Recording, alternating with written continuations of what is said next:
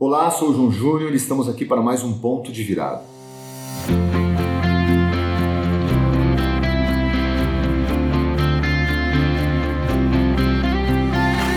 Um podcast com histórias marcantes que vão inspirar a sua vida.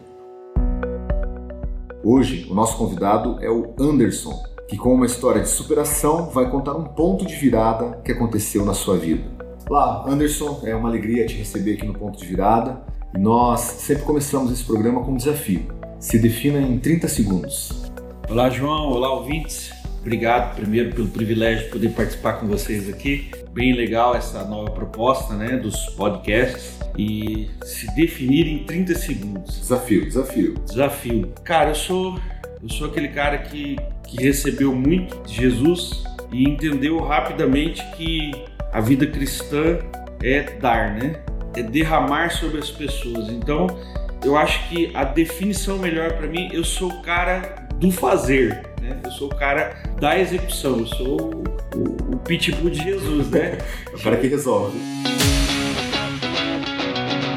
Jesus dá ideia, eu vou e, e, e mando ver e faço acontecer, né? Não importa aí qual vai ser o caminho que vai ter que ser tomado, mas quando Jesus fala, né, quando o Espírito Santo me direciona, eu sou aquele cara que vou fazer acontecer custe o que custar. Show de bola. Anderson, a tua história, é, eu, eu, tenho a alegria de conhecer um pouco e sei que realmente ela é sensacional, né, o que Deus fez na sua vida. E eu queria saber de você, qual que é aí a, a, a sua história ou qual que é o ponto de virada que você trouxe para compartilhar com a gente hoje? Legal. É, é, muito difícil. Eu sempre falo, eu começo meus testemunhos dizendo, é muito difícil dar um testemunho, porque o testemunho ele é para cada momento, né? Então Deus vai trazendo cada história no seu momento. Mas eu, eu, eu nasci numa família comum, cresci, tive uma vida comum, né? Uma infância comum, uma adolescência comum. Uhum. Né? Mas ali perto dos 16, 17 anos eu me envolvi com política, né? Comecei, larguei de estudar para investir na vida política e dentro desse ambiente eu acabei me tornando um, um, um usuário de entorpecente, uhum. né? Acabei me tornando um, um viciado, cocaína, crack, né? Todos os processos, alcoolismo, depois veio prostituição, crime, né? Assim, me envolvi com tráfico de armas, tráfico de drogas, roubo de carro. A gente passou por uma série de, de, de situações que culminou em uma pessoa totalmente destruída, né? Viciado em crack, sem nenhuma perspectiva. A esposa, né? Me casei aos 22 anos e a esposa logo que descobriu, ficamos uns seis anos casados, logo que ela descobriu a profundidade do, do, do, poço que eu tinha entrado, do buraco que eu tinha entrado, ela saiu da minha vida grávida, né, esperando um filho meu, e aí eu me vejo aí com quase 30 anos completamente arrebentado. Com a vida destruída. Com a vida destruída. Mas aí, cara, foi muito interessante que numa, numa madrugada, num, num bar, alguém me fez a proposta né, de ir a uma célula, e eu gosto de frisar isso, né? Dentro do bar. De ir a uma célula. É, é, o meu companheiro de copo, a esposa dele era crente, né? enquanto a gente estava ali definindo às três horas da manhã como que a gente ia sair para achar uma biqueira, para a gente fumar alguma coisa junto. É, ele, eu abri meu coração, disse que não aguentava mais usar crack, que, que tinha destruído tudo que eu tinha e ele me, me, me ofereceu essa saída. Eu nem sabia do que se tratava, uhum. topei o desafio, né? E, e, assim como eu topei o teu agora, topei o desafio e fui com ele naquela noite, né? Depois do dia passado, fui com ele naquela noite. E naquela noite mesmo eu já tive um encontro com Jesus naquela célula. Foi algo que não foi espiritual, naquele lugar eu entendi que era o caminho que eu precisava seguir para para ser transformado. Era um grito de desespero que você tinha. Um grito de desespero. E ali eu achei, né, eu cheguei numa célula onde um parceiro meu de, de, de bagunça estava sendo líder da célula, já fazia muitos anos que eu não via, alguém com uma história muito parecida com a minha. E aí, cara, ali eu entendi, esse é o caminho que precisa ser tomado. E aí, ao, algum tempo depois, acho que em torno de um ano praticamente, é, entre idas e vindas, eu tive um encontro real com Jesus, né? no, no encontro com Deus. Tive o privilégio, né? Essa frase hoje já já tá já tá bem usada. Eu tive o privilégio, né, de literalmente ser pegado no colo por Jesus e ser abraçado por ele e e ter as minhas culpas Deus é maravilhoso. tiradas de dentro de mim para que eu pudesse me entregar e dali continuar a caminhada e chegar onde estamos hoje. Aqui com vocês. A história, ela, realmente, ela é, além de ser sensacional, ela é inspiradora.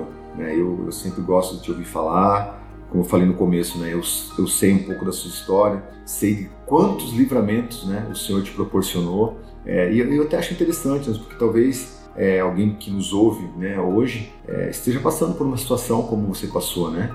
Que dica que de repente você pode deixar para essa pessoa que talvez esteja vivendo exatamente o que você passou, né? Talvez esteja no fundo do poço, com a vida aí desesperançosa. O que, que você poderia deixar tipo, de, de um conselho, uma dica para essa pessoa? Primeiro eu quero queimar etapas para a pessoa. É o único, o único lugar onde você pode queimar etapas é quando você ouve o conselho de alguém que já passou por aquele caminho e sabe a parte ruim e a parte boa do caminho. Então, você vai fazer aí uma trilha numa mountain bike, uhum. né? é muito mais fácil se você for num lugar onde você tem um amigo que já passou por ali conhece e vai te conduzir do que você entrar num lugar ir sozinho para um lugar para descobrir os percalços da estrada para você fazer a trilha.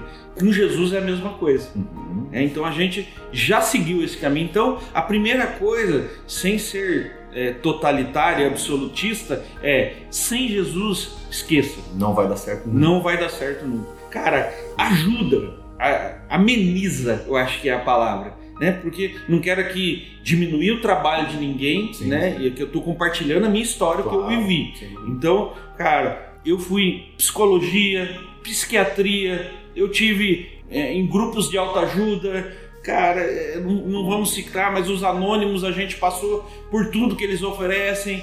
Tive várias tentativas, né? Aí, cara, vai, você vai para outras religiões, você vai para para aconselhamento, beba isso, faça aquilo, vá na isso, vá naquilo, e, e não resolveu. Uhum. O que realmente foi efetivo e finalizou, em alguns momentos até conseguiu uma vitória curta, seis meses, oito meses, um ano. Mas não né? permanecia. Mas não permanece, não permanece. Então, a efetividade veio quando realmente eu coloquei Jesus. Né? Segunda coisa, não é só colocar Jesus. O ato de aceitação de Jesus ele é um ato que a gente toma na razão. Você ouve e entende que precisa de Jesus na sua vida. Mas o ato da conversão e da mudança de vida, ele acontece depois que você tomou a decisão de andar com Jesus. E vai ter um momento em que as coisas vão virar. E para que isso aconteça, você tem que ter pessoas que façam a diferença na sua vida. Então, quem está numa batalha dessa, mano, não vai sair sozinho. Esqueça. Uhum joga fora o orgulho. Pede né? ajuda. Pede ajuda, seja humilde. Você vai precisar, a começar pela família. Né? A família é codependente. Então, é, não adianta o cara entrar num tratamento uhum. e a família continuar do mesmo jeito que está. Seja ela pai e mãe, seja ela esposa e filhos, né? seja qual for a configuração de família da pessoa, uhum. ele vai precisar de apoio é, irrestrito, uhum. né? Então, é, às vezes eu vejo famílias, eu vejo famílias destruídas que é, no momento do tratamento desse dependente, eles se sentem aliviados pelo problema virtualmente parecer ter acabado. Mas na verdade não acabou. Mas na verdade não é acabou. Maquiado. Então, cara, se um cara, por exemplo, eu não tive um, um, um internamento, né? Eu, eu, eu digo que eu me internei fora da clínica né? Eu consegui alguém que me ajudou, mas é muito difícil o processo dessa forma. É, foi, foi, eu acho que foi algo específico que Deus tratou comigo. Uhum. Mas você manda alguém para o internamento, quando o cara sai de lá, ele se depara com a família sem mudança nenhuma. Então, cara, a pessoa aceitou ajuda, foi para Jesus, tá caminhando, a família tem que seguir junto. Uhum. Né? É muito interessante se você ouvir minha esposa, ela vai te dizer assim: nós ficamos três anos separados por causa das drogas. E, e eu fiquei por um ano convertido, orando para que ela voltasse. O que motivou a ela voltar? E é isso que eu acho que é muito interessante. Ela diz assim: Eu não queria ser a pessoa que ia impedir que o Anderson crescesse em Jesus e continuasse da forma que ele estava. Eu tinha medo de, de dizer não para ele naquela hora, vendo depois de um ano ele bem, né, dando testemunho, e eu dizer não e, e eu transformar a vida dele de novo, né, no inferno. Uhum. É claro que a responsabilidade não era dela, ela entendeu assim, né, a esposa não tem que suportar nada, né, por causa de um viciado, é mais. Então na parceria, né? É a parceria, né? Ela entendeu que o meu filho precisava de um pai né? E que aquele era o momento em que, então, mesmo sem conhecimento nenhum de Deus, de, de, de, de Bíblia, ela entendeu que era a oportunidade, né? Uhum. Então ela deu aquela oportunidade, eu agarrei e a nossa vida foi transformada. Você usa uma palavra que eu, que eu gosto muito e a gente sabe que a nossa vida ela é pautada basicamente nisso, né? Que é um processo. Então, dentro desse processo que você passou, a, a minha pergunta é: se você teve é, algum momento que você pensou em desistir, jogar tudo fora? Uh. E se teve, quais foram as ferramentas, né? Ou o que, que você fez para você continuar mantendo aquele processo e romper de uma vez por todas? Essa tem uma história boa para você. nós, eu, nós já estávamos numa caminhada, não vou me lembrar de quantos meses, e eu vinha respondendo bem o processo ali. E aí, cara, é, meu pai viajou, eu morava de favor na casa dos meus pais, né? Tava com 30 e tarará, 31, 32 anos. E aí eu morando de favor na casa dos meus pais e meu pai, quando ele viaja, eu fico sozinho.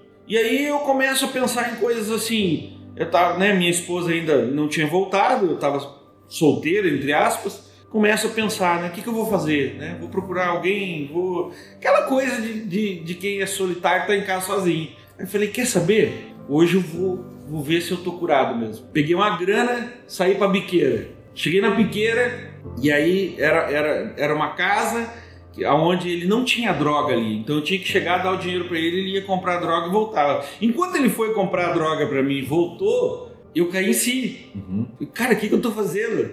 Dar graças a Deus que eu não tô sentindo vontade mais de usar essa porcaria, eu venho fazer teste.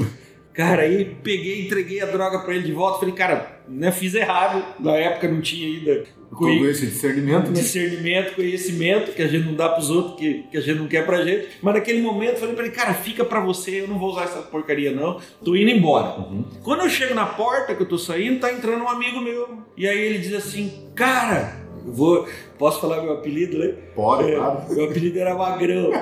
Poxa, ele vai voltar a ser agora. E vai, aí, vai, vai. vai, voltar a ser. Aí ele, ele, ele, ele vira pra mim e fala: Magrão, que bom que você tá aí, velho. Tirei a boa hoje. Hoje você vai fumar até desmaiar. Aí eu falei, cara, acabei de, de dar, eu comprei aí também, acabei de dar pro fulano aí a, a droga, tô indo embora. Né? Pra você ter uma ideia, cara, é, é, é, tão surreal a mudança que até os jargões eu tô perdendo, eu já não lembro mais. Olha né? só. E aí, cara, quando eu falo isso, aquele cara vira para mim, arranca um revólver e fala: Não, você não tá entendendo, eu não tô te convidando. Você vai fumar comigo hoje que eu não vou fumar sozinho. Aí, e o cara eu já conhecia que tinha. Tinha um histórico meu. Tinha um histórico bom. Mas naquele momento eu falei assim, cara, eu procurei essa situação. E aí eu olhei para ele e falei, amigão, eu me converti, eu nem sei o que eu tô fazendo aqui. Se você tiver que fazer alguma coisa, você vai ter que tirar nas minhas costas. Tô indo. Virei e saí. Só que, cara, casa de favela é um tropeço, porque tinha um corredor, né?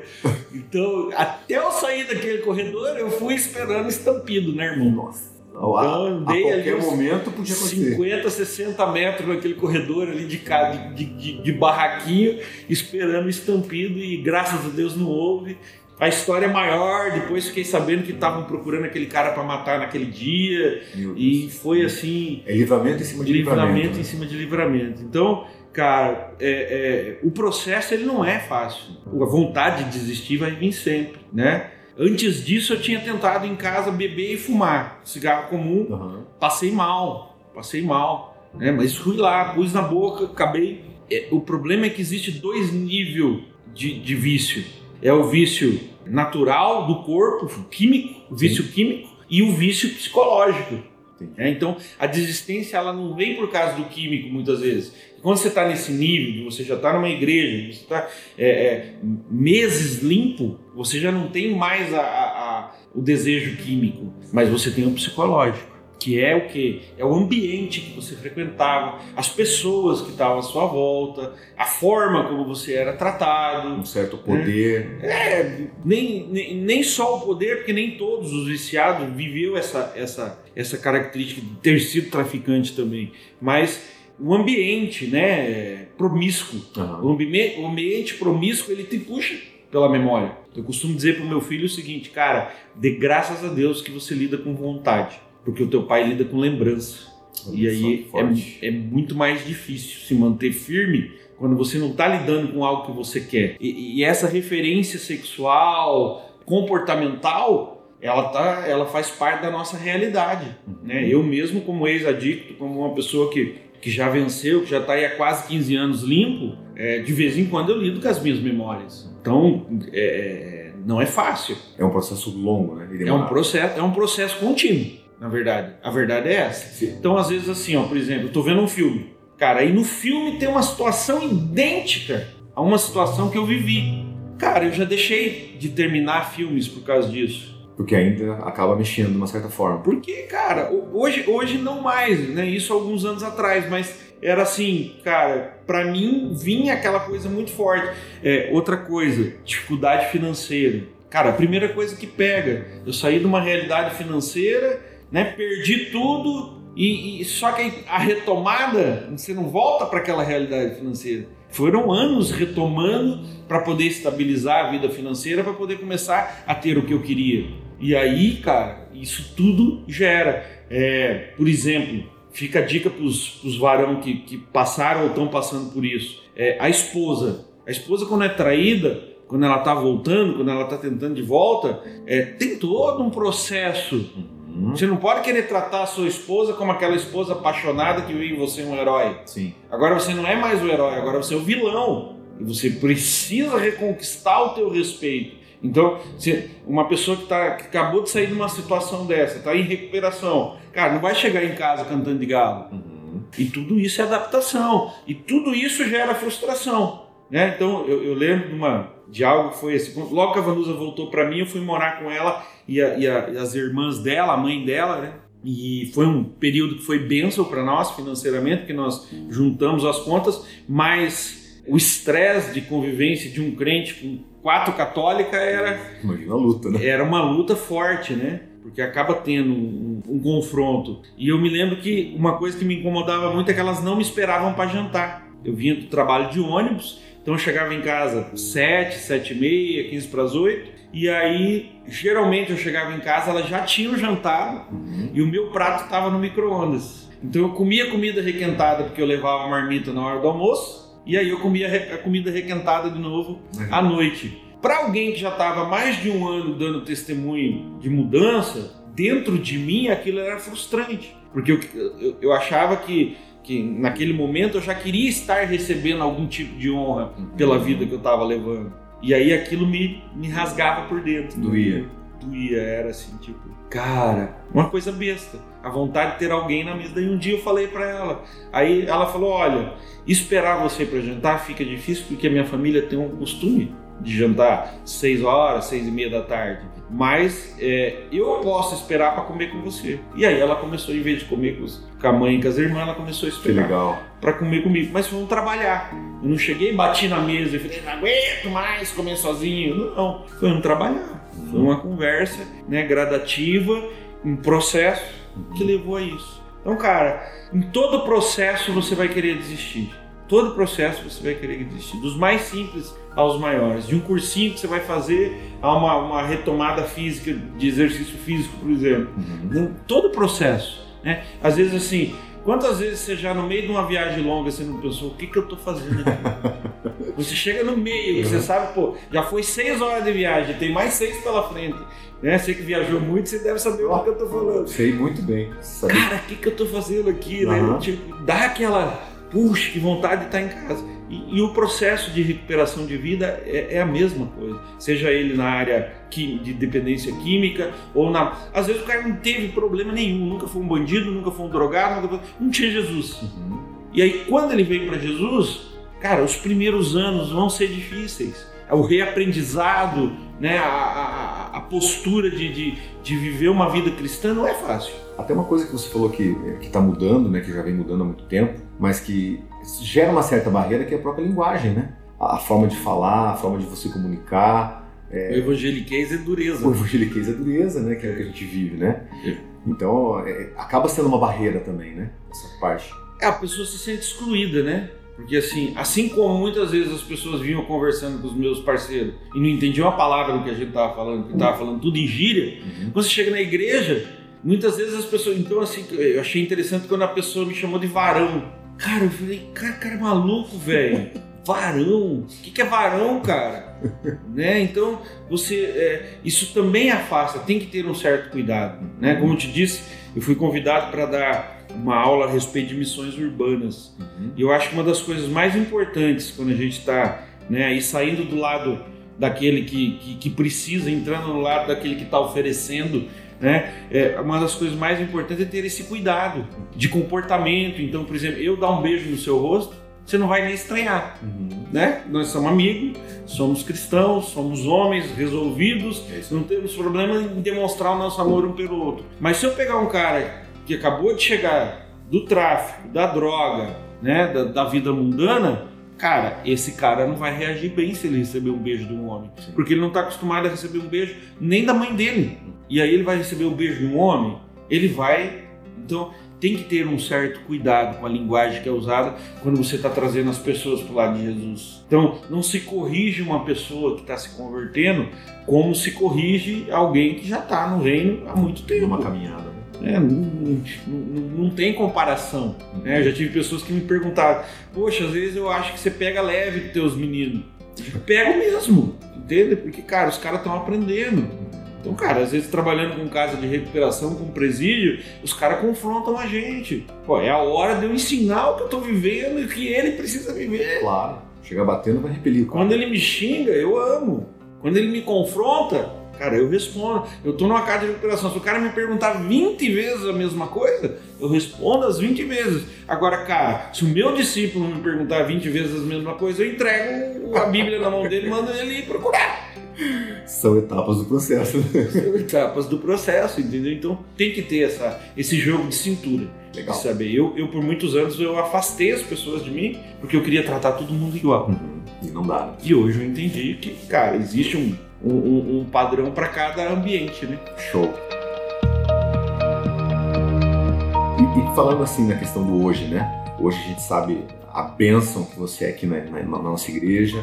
Você, quando você se converteu, que você teve aí essa, essa virada na sua vida, você já sabia o que, que Deus tinha para você? Como que foi isso? Descobrir o chamado, é, fazer o que você está fazendo hoje? Como que é o hoje? Como que é o Anderson hoje dentro do reino? Então, nesse momento, da minha conversão, em que Jesus me pegou no colo, eu prometi algo para ele também, né? Eu falei, olha, se você me curar, né? não tão mansinho assim como eu sou hoje, mas olha, se você me curar, né? Se você me dar essa graça, eu vou, eu vou cumprir o teu chamado. Eu vou fazer aquilo que as pessoas estão dizendo que eu vou fazer. As profecias estão dizendo que eu vou fazer, né?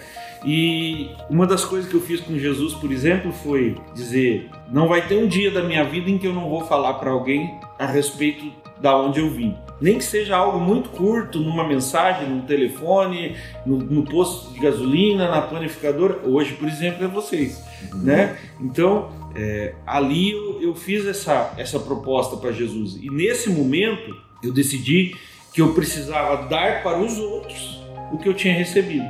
E aí eu venho num processo de aprendizado, né? aprendendo como evangelizar, como fazer é, é, as coisas, mas teve um, uma situação que aí depois de alguns anos já casa, minha esposa convertida, eu acredito que eu já estava ou já era diácono ou estava para ser diácono na igreja, já estava com a vida financeira um pouco mais estabilizada e eu me lembro que um dos sonhos é aquelas coisas de quem não tem, né? Um dos sonhos que eu tinha era poder dar esmola. Olha só. É, porque, cara, na minha casa eu contava as moedas para comprar o pão todo dia.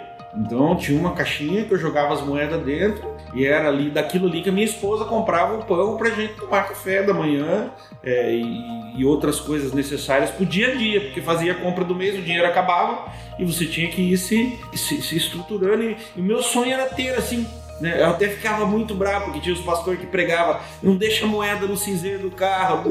Não tinha nem carro, velho. Cara, aí, aí o meu sonho era quando eu tivesse um carro ter moeda no cinzeiro pra dar pros outros. E aí, cara, eu me lembro que era umas 11 horas da noite, eu, eu parei no sinaleiro, tava voltando da igreja, e aí alguém veio no vidro, tava chovendo, eu só abri um pouquinho o vidro, peguei uma moeda daquela do cinzeiro ali e entreguei pra pessoa. Cara, e eu me senti realizado, porque eu não fazia aquilo com costume. E aí fechei a janela e saí. Quando eu saí, o Espírito Santo bradou, né, cara? Foi para isso que eu te chamei? Eita! Você sabe quantos eu tenho para dar uma moeda? Eu não preciso de um crente para dar uma moeda. Faz a volta, volta lá e faz o que eu te chamei para fazer. Eu me lembro que prontamente eu virei o carro, né? Já meio querendo chorar, marquei, né? Cara, quando eu chego no sinaleiro, desci do carro, parei o carro no estacionamento, desci do carro, vim conversar com ele e tal. Ele queria um internamento, ele queria mudar de vida, eu já tinha acesso a internamento, já combinei com ele de no outro dia cedo passar a pegar ele para levar nesse, nesse internamento. Aí no final olhei para ele e falei, cara, posso te dar um abraço? Ah, mas tô todo molhado. Eu falei, cara, não tem problema, eu tô indo para casa, deixa eu te dar um abraço. Né? Já tinha arrancado minha jaqueta, já tinha dado para ele, né? Aí abracei ele ali, orei com ele, falei do amor de Deus para ele e no outro dia levei ele para casa de recuperação, ele ficou lá internado nessa casa de recuperação. Mas aí o mais interessante de tudo foi o que Jesus falou comigo depois. Porque uns dias depois alguém chegou para mim e falou: "Cara, uma senhora chegou para mim e falou: "Eu vi uma cena esses dias e eu não consigo tirar ela da cabeça. Eu falei, ah é? O que, que você viu? Eu vi você 11 horas da noite na chuva, de camiseta, dando um abraço. Olha só. No morador de rua. Naquele momento Deus me falou que você estava no centro da vontade dele. Você estava fazendo exatamente o que ele tinha te chamado para fazer. Meu Deus, que forte. E ali, cara, eu deixei Deus ir trabalhando na minha vida, me ensinando, me, me, me mostrando. E aí eu entendi o meu chamado. Né? Eu, eu vim de uma conversão onde eu entrei no evangelho com pessoas da área de libertação. Uhum. Né? Então, eu tinha um pastor, eu tinha um, um, líder que era da área de libertação e ele era discípulo de um cara que né, muitos conhecem, o Getúlio de Jesus, uhum. que muito forte na área de libertação. E aí, o que, que acontece?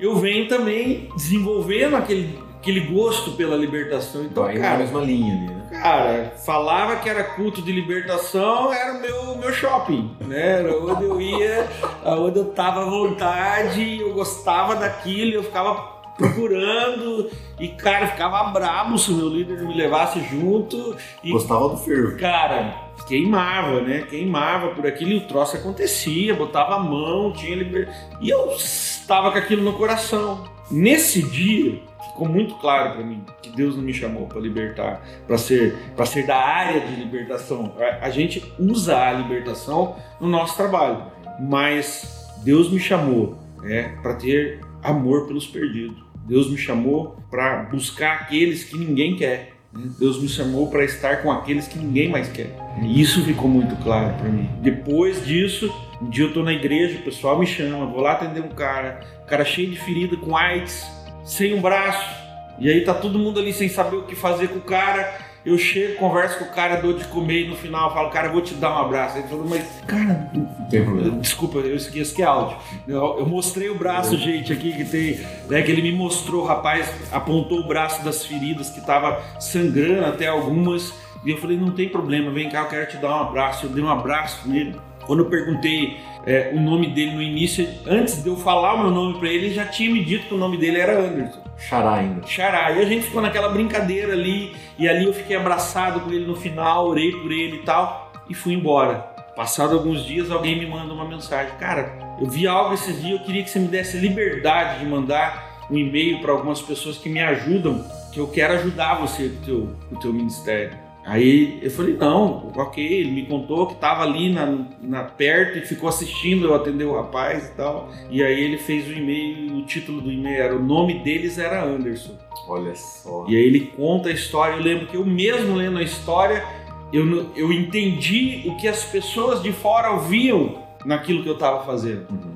Que eu não via. Para mim era um ato natural. Natural. Como é, eu nunca vi que aqueles olhos e aí hoje a gente vive procurando. Falou que tem, tem curva de rio, é comigo mesmo, irmão. amo, amo, amo estar com o meu povo, amo estar nas casas de recuperação, nos presídios, na rua, né? Assim, entendi claramente claramente né, a, a, o chamado de Deus para minha vida. Gente, não que eu não possa. Então, por exemplo, cara, se tem um culto de libertação, cara, eu tô dentro. Sim. Eu amo tá lá, eu amo, né? Se tem uma coisa que eu gosto é de pisar no carro do capeta, mas eu entendi que aquilo ali não ia ser o meu carro-chefe. Uhum. Aquilo era uma ferramenta que Deus estava me dando por aquele período de tempo, assim como me deu outras, me deu a oportunidade de estar andando com homens de várias áreas, para mim ter ferramentas de trabalho para poder desenvolver aquilo que ele me chamou para fazer. Que legal. Como eu falei, a história realmente é inspiradora e, e, e assim, você falando, né, da, da onde Deus te colocou para você trabalhar com esse povo, é, os teus olhos realmente eles brilham, né? Dá para ver que realmente, cara, nasceu para fazer isso mesmo e faz com muita excelência isso, né? E hoje você está na frente do alcance social. Então, conta para nós um pouquinho desse desafio que vocês têm conquistado lá, que a gente sabe que tem conquistado muitas coisas, né? Sim. Então, compartilha com a gente um pouco. Cara, alcance social ela é um presente de Deus para minha vida, né? É, ela nasceu dentro de mim, né? ela, ela veio sendo, sendo gerada ao longo dos anos nesses pequenos atos, nesses pequenos momentos, nessa coisa é, até individualista que era feito, que era eu que fazia, para hoje se tornar né, aí essa associação que tem atendido muitas pessoas, que tem um número muito grande de voluntários, né? Tem voluntários em todas as áreas, desde mantenedores, para pôr a mão na massa. Hoje nós somos uma equipe enorme, né? E cada um dentro do seu chamado, dentro do seu atendimento. E aí eu, eu, eu via muitas coisas acontecendo paralelamente. A gente se envolvia em muitas coisas paralelamente. E aí, há uns anos atrás, surgiu essa necessidade de juntar tudo, né? E, e, e fazer. Hoje, eu posso dizer que nós somos uma, uma associação de, de, de assistência social que investe no chamado das pessoas. Então, cara, você tem lá um chamado de Deus, né, que você entende que, que é aquilo que, que Deus quer para sua vida, né, e você não sabe como como fazer para que isso aconteça. Maior, eu acho que a maior dificuldade de quando você entende o chamado é, a, é o praticá-lo, né? Você fica meio sem sem saber como agir, se eu vou, isso é meu, eu vou fazer sozinho, isso eu vou levar para um, um, grupo e, e alcance social é isso, ela vai ajudar para a gente entender. Então tem gente que veio para alcance social com um projeto que depois virou um projeto pessoal, uhum. eu, né, a gente só ajudou a, a alinhar e estabelecer. Tem gente que veio com projetos né, que hoje estão rodando, né, de capelania, por exemplo, projeto dos presídios, né, da capelania de presídio, foi uma pessoa que me procurou com um desejo, cara, eu preciso fazer alguma coisa para aqueles homens, uhum. né, mas eu não sei o que fazer. Eu digo, cara, então você procurou a pessoa certa. Eu sei o que fazer, mas não sei como chegar neles lá. então você, vamos juntar a fome com a vontade de comer e vamos fazer. A gente tem um projeto bem legal aí que está em desenvolvimento, eles recebem uma atenção religiosa, uma atenção psicológica, eles têm um uma estrutura muito bem feita lá. E, e, as casas de recuperação a mesma coisa. No início da minha conversão, eu frequentava muito casa de recuperação. Uhum. o meu líder era ligado a isso. E ele, eu tinha toda semana eu tinha que ir com ele numa dessas casas, para que era o meu tratamento, né? Que aquele período que eu pegava era o meu tratamento. E aí eu fui ficando, fui ficando, fui ficando. Logo eu estava fui chamado para dar um testemunho, né? E aí eu vi o impacto que deu o meu testemunho naqueles que estavam sendo tratados, e aí eu fui desenvolvendo o meu conhecimento bíblico, já comecei a dar um períodozinho, né? Logo eu já estava ajudando o pessoal da diretoria, da, da, da chácara, aí eu me lembro é, um tempo depois, um dos presidentes de uma dessas chácaras passou a ser meu discípulo e eu fui pegando amor por aquilo. E aí eu comecei a correr por fora, envolver os irmãos da igreja para ofertar, para a gente conseguir internar a gente, para conseguir comprar comida, para conseguir pagar as contas. Né? Toda essa articulação você faz de uma, uma forma tão natural, né? É uma coisa... É porque queima, né? Então é as oportunidades. É, a palavra diz que o coração fala, a boca fala do que o coração está cheio. Então, quando eu estou com as pessoas certas, eu estou falando do que importa. Uhum. E aí Deus vai abrindo as portas. Hoje, hoje nós vivemos uma realidade, né? A gente tem o projeto Prato do Amor, que alimenta toda semana aí em torno de 70 moradores de rua. Agora estamos também trabalhando com uma dentro do Prato do Amor, já um braço do Prato do Amor, uma associação que atende famílias em, em situação de risco, né, que moram em, em, em locais é, que foram invadidos e tem toda, toda uma dificuldade com a alimentação. A gente também leva lá em torno de 40 marmitas para eles toda semana. Ali atende 40 famílias, bem um projetinho que está tá se estruturando agora, mas já bem, bem consolidado. Nós trabalhamos com o presídio, trabalhamos com as casas de recuperação. Hoje nós, só nesse período agora, né, da pandemia, que foi de abril, de março. final de março de 2020 até agora, começo de agosto de 2020, a gente já distribuiu em torno de 5 toneladas de alimento. Se você falar hoje aí em, em, ano 2020, 10 toneladas de alimento, fácil, né? Atendendo famílias diretamente, uhum. atendendo é, centros de, de recuperação, atendendo é, é, orfanatos, uhum é, igrejas contribuindo com outras igrejas para que eles possam também atender as pessoas que estão em dificuldade na, na, na igreja deles. E Deus vai, vai acrescentando. Estamos com alguns projetos novos aí que está no forno. Que Os eu, projetos não param, né? Que eu não posso falar, mas vamos ter novidade. Esse ano vai ser uma novidade bem legal que a gente vai, vai tratar aí nos próximos encontros. Pô, já fica aguardando essas novidades aí, né? A gente está planejando algumas coisas online aí para poder se adaptar a esse tempo da, da pandemia vai ser bem legal. Acho que bastante gente vai participar e, e a gente tá. E isso tudo graças ao quê? Uma igreja consolidada, uhum. uma igreja que tem o desejo de ser re relevante, uhum. né? O apoio aí da comunidade alcance para esse trabalho, ele é o, o alicerce do trabalho. Eu sei que hoje talvez em muitas igrejas eu não conseguiria fazer o trabalho que eu faço aqui, porque assim, pastor Marciano fala de púlpito no domingo que nós precisamos do item X. Uhum. Né? Na quarta-feira eu já tenho todo o item X que eu preciso.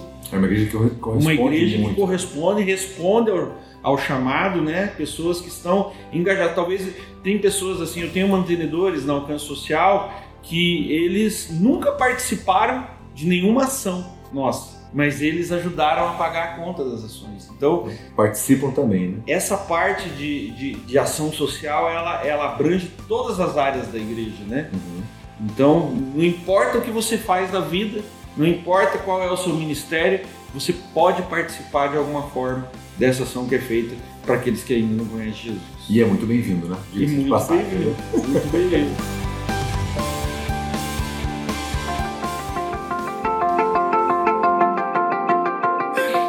bom demais falar com você a gente podia estender aqui esse, esse, esse podcast aqui por, por, várias horas que teria assunto, né?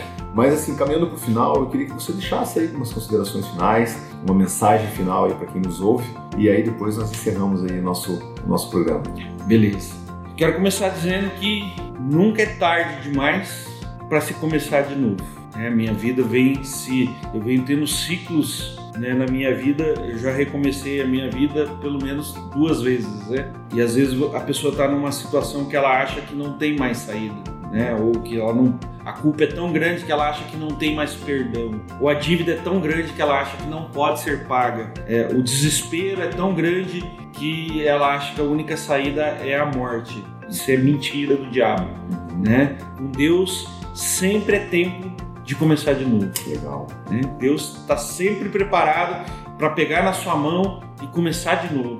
Não, não importa que estágio da vida, que idade, já ajudei pessoas com 60, 70, 80 anos que começaram de novo. É, nunca desista, não desista né, de nada na sua vida, coloque nas mãos de Deus, né, com a parceria né, de Jesus é, é fácil chegar a qualquer lugar.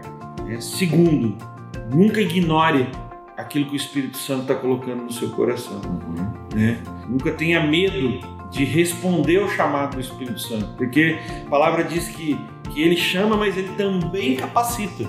Então, às vezes, você está vendo, é, é, você está sentindo o desejo de fazer algo que você nem imagina como é que, é que você vai fazer. Uhum. Busque ajuda, procure a liderança, procure os pastores. O, o meu segredo é, foi ter boas pessoas que caminharam comigo e, e, e me ensinaram caminho certo, quando eu estava indo errado, né? Então, dê ouvidos ao Espírito Santo, né? Se você deseja, seja lá o, qual seja o teu chamado, qual seja o ministério que você pensa em desempenhar para Jesus, se é para Jesus é válido. Então, ouça o Espírito Santo. E por fim, é que Deus possa trazer clareza, que Deus possa usar esse testemunho como um testemunho de identificação, né? É para mim é uma honra estar ligado a essa casa, fazer parte desse presbitério junto com você, né? Tá aí vendo as maravilhas que Deus está fazendo, não só no alcance social, mas né, em toda as pessoas que estão hoje, não é nem, nem mais pelo alcance Curitiba, mas em todas as pessoas que estão conectadas a, esse, a essa parte do corpo de Jesus Cristo que é alcance, né? Alcance no Brasil, alcance no mundo, né? Assim, é, a gente tem até um jargão que a gente usa com as pessoas que é o padrão alcance, né? Padrão alcance. Eu digo, cara, como é que você quer que eu faça isso, ô meu amigo? Padrão alcance, né? e, e é isso. Se você é da nossa igreja, legal. Se você tem a sua igreja, invista para que ela seja uma igreja relevante, tenha trabalhos relevantes. E se você não está em igreja nenhuma, nos procure, né? Que se, se, se a distância não der para você estar tá com a gente, nós vamos te indicar uma que dê para estar tá por perto. Mas esteja conectado ao corpo de Cristo, crendo naquilo que Deus pode fazer, né? Sem, sem desistir diante das frustrações. Tive muitas frustrações nesse elas caminho, vêm, né? elas vêm, mas no final tudo dá certo. E se não deu certo ainda é porque não chegou no final. Muito bom. Valeu? Gente, com isso nós terminamos o ponto de virada. Eu espero que de alguma forma é, você seja abençoado com esse nosso bate-papo e nós nos encontramos no próximo ponto de virada. Até mais, Deus te abençoe. Valeu, Deus abençoe.